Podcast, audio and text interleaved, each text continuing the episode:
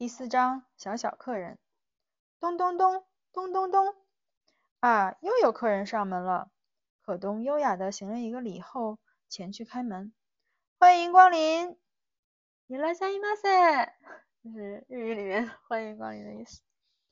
门外站着三只扭扭捏捏的老鼠。这三只老鼠是规规矩矩、很有教养的鼠太太，它们的穿着也是整整齐齐、干净利落的。嗯嗯，请问这里是什么东西魔法商店的礼服修改分店吗？是的，太太们，请进，请进来坐坐吧。不知何时，可东已经为鼠鼠太太们摆好小小的桌椅和像办家家酒时用的一样的小型茶具。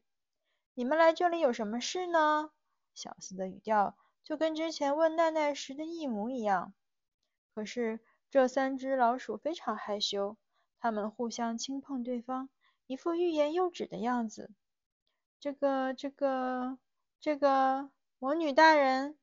终于，他们推出一位瘦瘦高高的老鼠当代表。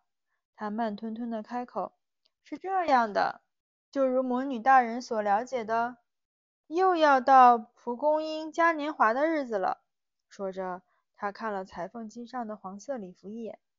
对不起，刚刚我就不断听到蒲公英嘉年华，那是什么？一直想知道答案的奈奈终于忍不住说道：“那是那个，没有奈奈。”蒲公英嘉年华就是春天降临大地时所举办的庆祝活动，可东解释。当然不止这样，对于到了适婚年龄的动物来说，啥叫适婚年龄？就是适合结婚的年龄。哎，对了，这也是向心仪的成年女性求婚的重要庆典。大家会到长满蒲公英的草地上集合，跳着庆祝的舞蹈，享用丰盛的大餐。这是个非常有趣的庆典。不过，没有穿黄色衣服的客人是不能进入的。小斯说完后，三只老鼠都点头附和。可东又继续说。在下将要穿的是黄色丝质燕尾服，礼服由上等丝绸制成，领结与腰带也是相同的材质。虽然说是黄色的，不过也不是普通的黄色，应该说是鹅黄色，一种质感很好的黄色。当然，那是小厮大人为在下做的。当可东想象自己穿着如此华丽的礼服的场景时，奈奈心里觉得蒲公英嘉年华好像是个很好玩的庆典。这时，瘦瘦高高的老鼠一脸郑重地说：“我们是为了蒲公英嘉年华的礼服而来这里，请求魔女大人帮忙的。”说着，他将一件礼服交给小厮。那是一件很小且只适合老鼠尺寸的黄色礼服，虽然不是很豪华，感觉却非常好，看起来还很新。好像连穿都没穿过。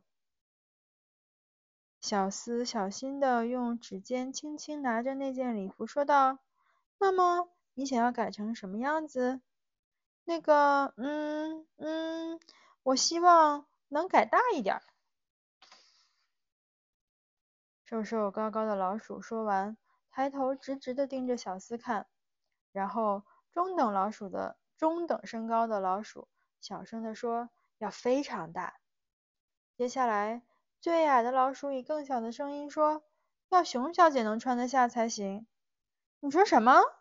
小斯突然瞪大眼睛说：“这件衣服太小了，不管怎么修改，我想熊小姐都穿不下。你们还带其他材料来了吗？”小斯这么一问，老鼠们都低下头去。嗯嗯，那是。那已经是我们的礼服当中最大的一件了。小厮吃惊地俯视着老鼠们。这样的话，我没办法做。听到这里，奈奈想都没想的插话说：“你在说什么呀，小厮？要材料的话，这里不是有一大堆吗？有布，也有线。那不一样，奈奈大人。”可东遗憾地摇摇头。这里确实有各式各样的材料。不过，只用新材料做衣服就称不上修改了。没错，本店是修改分店。如果要做新衣服的话，就就应该到裁缝分店才是，怎么会跑到本店来呢？小四说完后，就转过头，不再理会他们了。不管老鼠们怎么拜托，他都无动于衷。什么叫无动于衷啊？不知道。你猜猜？就是不懂，就不插话。他说的是，不管老鼠们怎么拜托，怎么说，求求你了，你帮我改吧，我真的很想要，他都无动于衷，是什么意思？他就都说不行，就是不能改。嗯，就不理他，不理他们，没有任何其他的表示了。娜娜忍不住开口问道：“那如果用魔法把它变大呢？小斯不是魔女吗？”听了这番话，小斯右边眉毛抖动了一下，然后双手高高抬起。你觉得他是开心还是生气？生气。为啥呀？因为不是叫不爱魔法的小魔女吗？哦，讨厌魔法的小魔女是不是？哇，特别好，你注意到了这个的题目。本店不做那种便宜货。说完，小四的心情越来越糟了。真的像你想的那样？真的很抱歉，各位请回吧。可东很过意不去地说。老鼠们频频回头看小厮，最后还是失望的离开了。这啥呀？